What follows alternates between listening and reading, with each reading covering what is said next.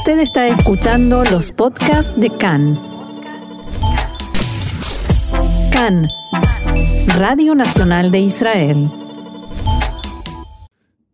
Seguimos aquí en CAN en español, entramos ya a nuestro apartado de entrevistas y hoy vamos a hablar de economía, un tema súper importante y que acaba de entrar recientemente a esta campaña electoral con las, estas elecciones que tenemos a la vuelta de la esquina ya este 2 de marzo y para ello tenemos con nosotros a Adrián Filut, periodista especializado en economía de Calcalist. Shalom Adrián, ¿cómo estás? Shalom, muy bien, muy bien, gracias. Bueno, mucho gusto tenerte aquí con nosotros y para empezar y, y pasarte la palabra voy a leer traducir el titular de un artículo bien interesante que publicaste en Calcalist y cuyo titular dice de repente Netanyahu se percata que la vida en Israel no es eh, mushlemet, algo así como muy buena, ¿no?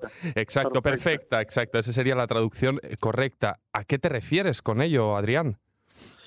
Bueno, eh, después de 11 años eh, en el gobierno, donde fue amo y señor del país, eh, Netanyahu presenta este último fin de semana seis reformas dramáticas, así las define, seis reformas dramáticas eh, para mejorar eh, la vida del israelí. Y uno podría pensar, bueno, eh, eso es una, pro- una promesa que podría ser un candidato nuevo, pero una persona que hace 11 años que es el amo y señor de un país es un poco es un poco extraño, ¿no? Es un poco bizarro. Eh, por otro lado, también uno podría decir, bueno, son reformas eh, muy específicas o muy pequeñas. Estamos hablando de salud pública, aliment- a- a- eh, el nivel de vida, costo de vida, eh, costo de vivienda, eh, eh, salud pública, educación, o sea, de los temas más importantes y más candentes de la vida pública de, de- de un ciudadano, ¿no? Y entonces eh, llama Ujú. un poco la atención que se haya acordado ahora Netanyahu de presentar estos cambios cuando tuvo 11 años en el gobierno. Lo, lo- lo que sí que es eh, lo que sí que me parece eh, idóneo aquí contrastar, por ejemplo, son las cifras que dimos aquí hace sería como dos meses cuando Moshe Kahlon, ministro de Finanzas, sacó los datos de paro, ¿no? Que apenas eran de menos de un 4% y este mensaje que, que Netanyahu pues lleva ante los líderes internacionales de que Israel es una economía fuerte, hay empleo, apenas hay paro. ¿Cómo se contrasta esto con, con esta información que nos traes en el artículo, No, Adrián? o sea, e- e- evidentemente la economía israelí es una economía fuerte, eso sin lugar a duda. Ujú, Hay dos preguntas que nos tenemos que preguntar. Primero, si es lo suficientemente fuerte, ujú, dado las condiciones que de partida que se que, que, que teníamos y lo segundo es qué tan fuerte es y qué es lo que ha pasado en la economía israelí en los últimos años. O sea y en ese sentido los datos muestran que por ejemplo el crecimiento sin duda eh, es alto, pero el crecimiento económico ha ido bajando, o sea, en los últimos años, de 4% a 3.6, a 3.4.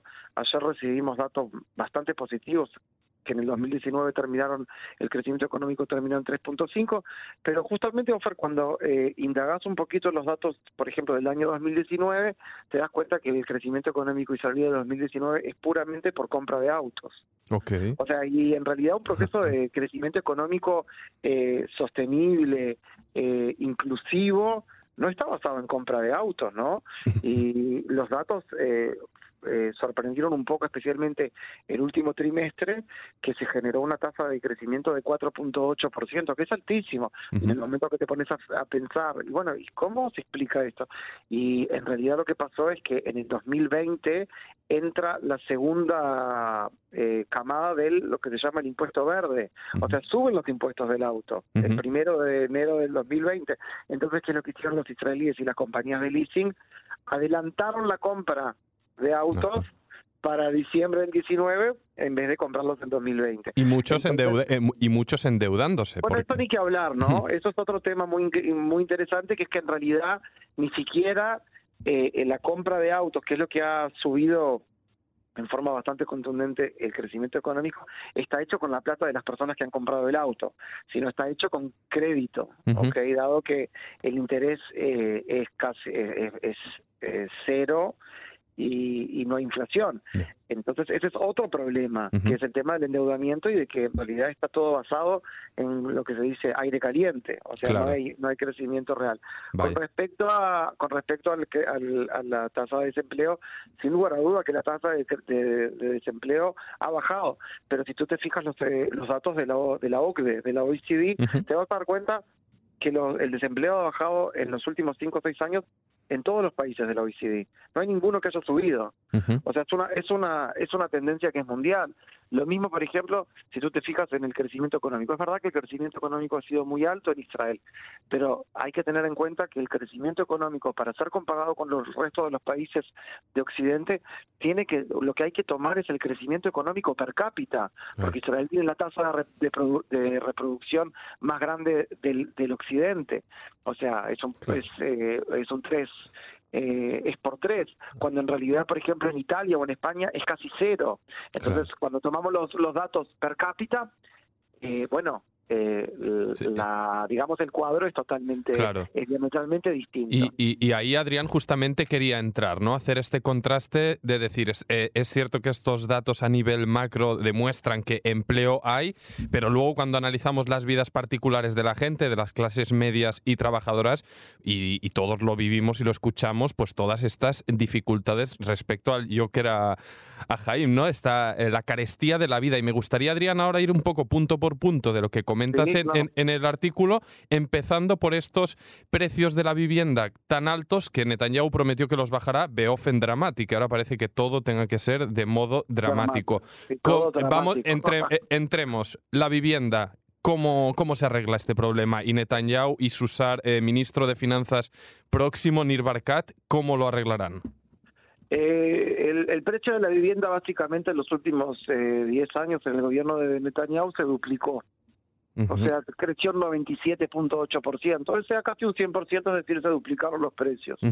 Hay que ser, hay que ser eh, justo y decir que no todo tiene que ver con Netanyahu, por, por supuesto, como no todos los éxitos tienen que ver con Netanyahu, no todos los problemas que se generaron eh, en la economía israelí tienen que ver directamente con Netanyahu. La pregunta siempre es qué respuesta en políticas públicas eh, dio el gobierno, ¿no?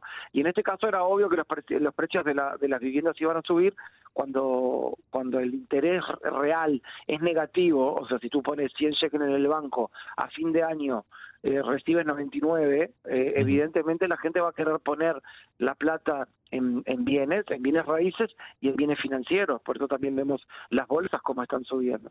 Pero eh, eh hace 11 años que vienen subiendo los precios de la, de la vivienda.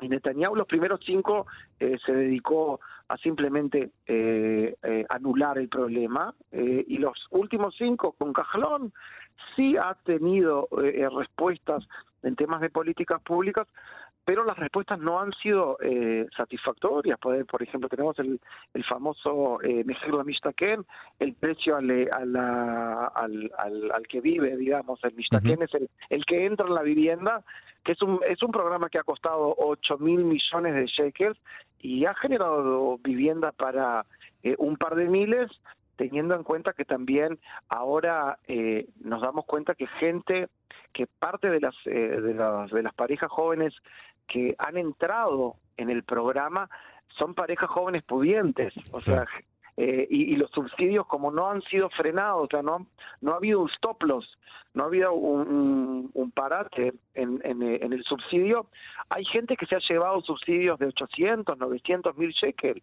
que no era la idea, ¿no? La idea era, era subvencionar a las parejas jóvenes para dar un primer paso en forma moderada.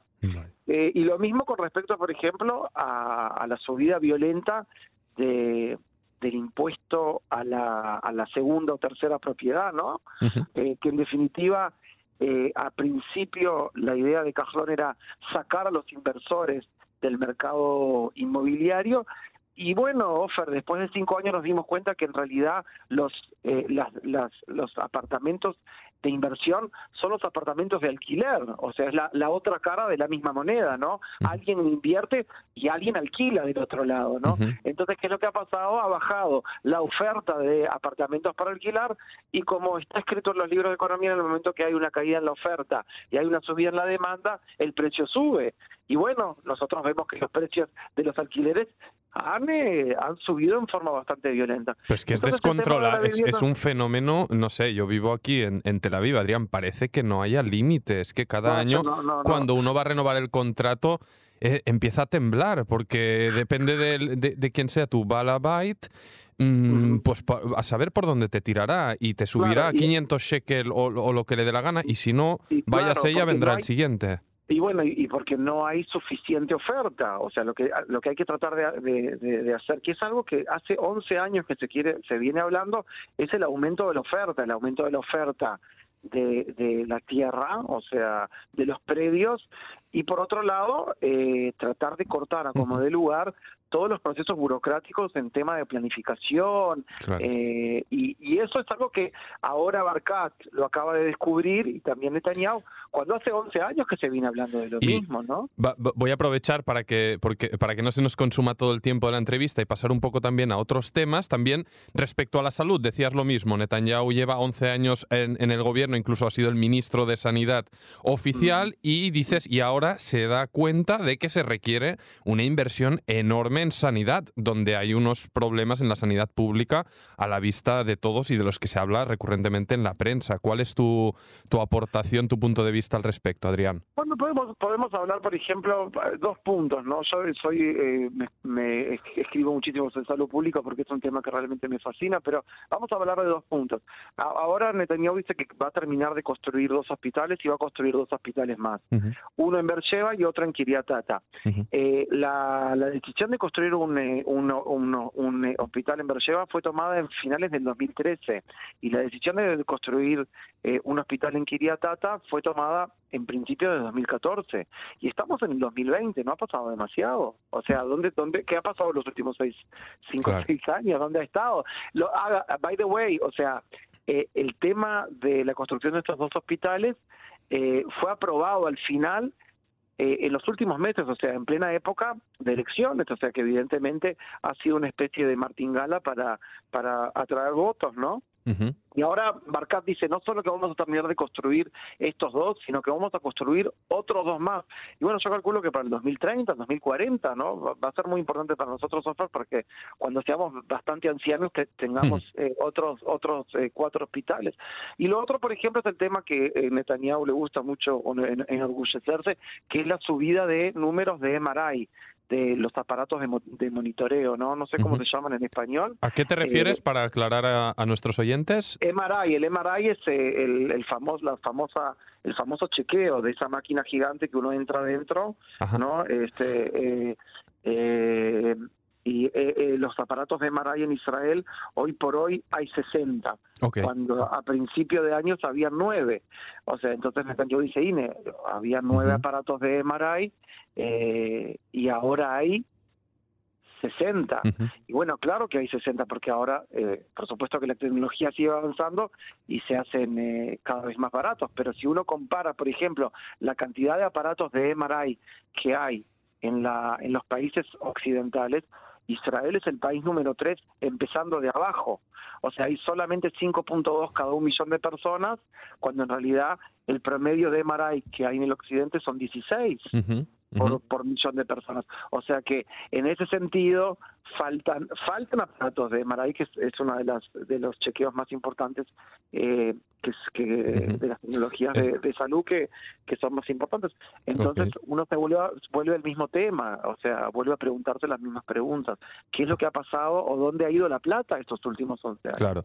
Y, y un poco en, en, en, un última, en una última cuestión de, de temas, para un poco incluirlo todo a lo que te refieres, hay una cosa que me resulta muy interesante. Voy a ligar dos cosas. Una que eh, hablas que de repente ahora se da eh, cuenta de la importancia de los pequeños negocios, ¿no? Que según apuntas eh, suponen el 50, 54% del comercio nacional de Israel. Y en otro asunto también hablas de, de ese, bueno, vamos a decir así, clip reciente de Netanyahu haciendo la compra, ¿no? Y prometiendo, pues, bajar ese precio tan alto también de la cesta de la compra. Entonces me gustaría un poco tratar esto, la situación del, pequeño comercio y luego mm, ver si es posible o no, pues bajar este precio de la compra de las familias que resulta evidentemente caro en, en su mayoría. No, con respecto a los comercios pequeños y medianos, ¿no? La, la pequeña y mediana empresa, eh, hace ya realmente mucho tiempo que, que los problemas de, de este grupo, que eh, son 90, es el 95% de los trabajadores y es el 54% del producto no del comercio, Ay, del producto disculpa. israelí. Claro, es, es la mitad de la economía, Claro. ¿ok? Y evidentemente es gente que hay, hay mucha regulación, hay muchísima burocracia, y en el mismo momento que eh, Barkat decía que hay que bajar eh, la burocracia, ayer decidió eh, el, eh, el tax auto, la autoridad de, de impuestos eh, eh, de, de poner de obligar a toda pequeña y mediana empresa a cada vez que hay una factura de más de 5.000 shekels, que no es muy grande, que tienen que avisar en online a, a la, al tax authority, la autoridad de impuestos, ¿no? O sea que es agregarle más burocracia Uf. y más eh, y más regulación eh, a los pobres pequeños medianos empresas que realmente eh, ya tienen un montón de costos y, y obviamente Offer que cuando Ujú. tú pones más regulación eh, la pequeña y mediana empresa tiene que traducir eso en costos que es lo que terminamos pagando Claro. o Claro. sea no no es gratis nada es gratis y con respecto a los alimentos, ¿qué es lo que no se ha dicho? Y ya se sabe cuáles son las soluciones. En todos los eh, reportes de la, de, de la OCDE, tú vas a ver que está escrito que Israel paga, los israelíes pagan una carga de casi entre 5 y 6 mil millones de shekels por una no liberalización de los, de los mercados de alimentos. O sea, lo- lo- el, el ejemplo más violento es el mercado lechero, donde hay control de precios, hay aranceles, hay cuotas, hay subsidios. O sea, es como, digamos, es un mercado que hace mucho acordar a la ex Unión Soviética. Pero ¿y eso cómo, cómo pasa en una economía de mercado, bueno, de libre hay- mercado? hay- totalmente, porque hay un lobby lechero y tambero que no deja liberalizar. Incluso Ah. el, eh, el, el asesor económico de Netanyahu, eh, Avi Simjon, ha publicado, él mismo ha publicado una propuesta de liberalización total y absoluta del mercado lechero, eh, que por supuesto eh, y Netanyahu rechazaron. Eh, y estamos eh, todavía con un mercado lechero, el- el- por supuesto que el mercado lechero es un ejemplo, lo mismo con el mercado de los huevos, de los pollos, de las frutas, de las verduras, son mercados que están, están violentamente intervenidos, pero violentamente intervenidos. Y bueno, y eso se paga, cuando uno subsidia, alguien lo está pagando, eres tú y yo y los que nos están escuchando. Vaya. Y, y además también hablas como a pesar de todo ello, también otra de las promesas es apoyar a la agricultura, a los agrícolas. Claro, entonces que también- exactamente, que- que también- es un poco el contrario de lo que acaban de, o sea, eh, promete una cosa y a los dos minutos promete otra que es totalmente opuesta a lo que prometió hace dos minutos. Entonces es un poco, eh, el cinismo es un poco eh, ya fuera de control, pero por supuesto te quiero decir una cosa nada más. Sí, lo mismo pasó con, eh, con Benny Gantz y la campaña bastante agresiva contra el sistema de salud pública, que por supuesto está pasando una hora difícil, pero la campaña ha sido eh, una campaña bastante mala, donde eh, los datos que se han tirado ahí también son datos que no concuerdan con la, con la realidad. Este, no hay 5.000 muertos en Israel eh, en los hospitales por, inf- por infecciones. El, el, eh, eso sí ha hecho el gobierno de Netanyahu y Litzman, el ministro de Salud Pública, han invertido 200 millones de shekel en bajar el número de, de muertos por infecciones en hospitales y el número ha bajado de Ujú. 5.000 a 3.000, que esa, esa es bastante importante, todavía sigue siendo un número muy grande, pero es bastante importante. Se ha hecho una buena parte del trabajo. Adrián eh, Filut, te agradecemos muchísimo esta fiscalización al detalle de estas promesas que nos lanzan los políticos, estos clips de campaña que ahora recibimos en este bombardeo por redes sociales y está bien pues contar con, con la perspectiva de un periodista que está ahí día a día siguiendo los datos y siguiendo los índices y comentándonos pues esto es cierto o esto no tanto. Así que Adrián, te agradecemos mucho por poner luz antes de que empiece ya este ritmo frenético de campaña y, y nada, eh, te agradezco de nuevo y esperemos estar en contacto en el futuro a ver qué, a ver para dónde va la economía de, de Israel. Como siempre, un placer. Muchísimas gracias a ustedes. Bueno, el gusto es nuestro. Un Y, gusto. y mientras nosotros seguimos aquí en CAN en español con más información.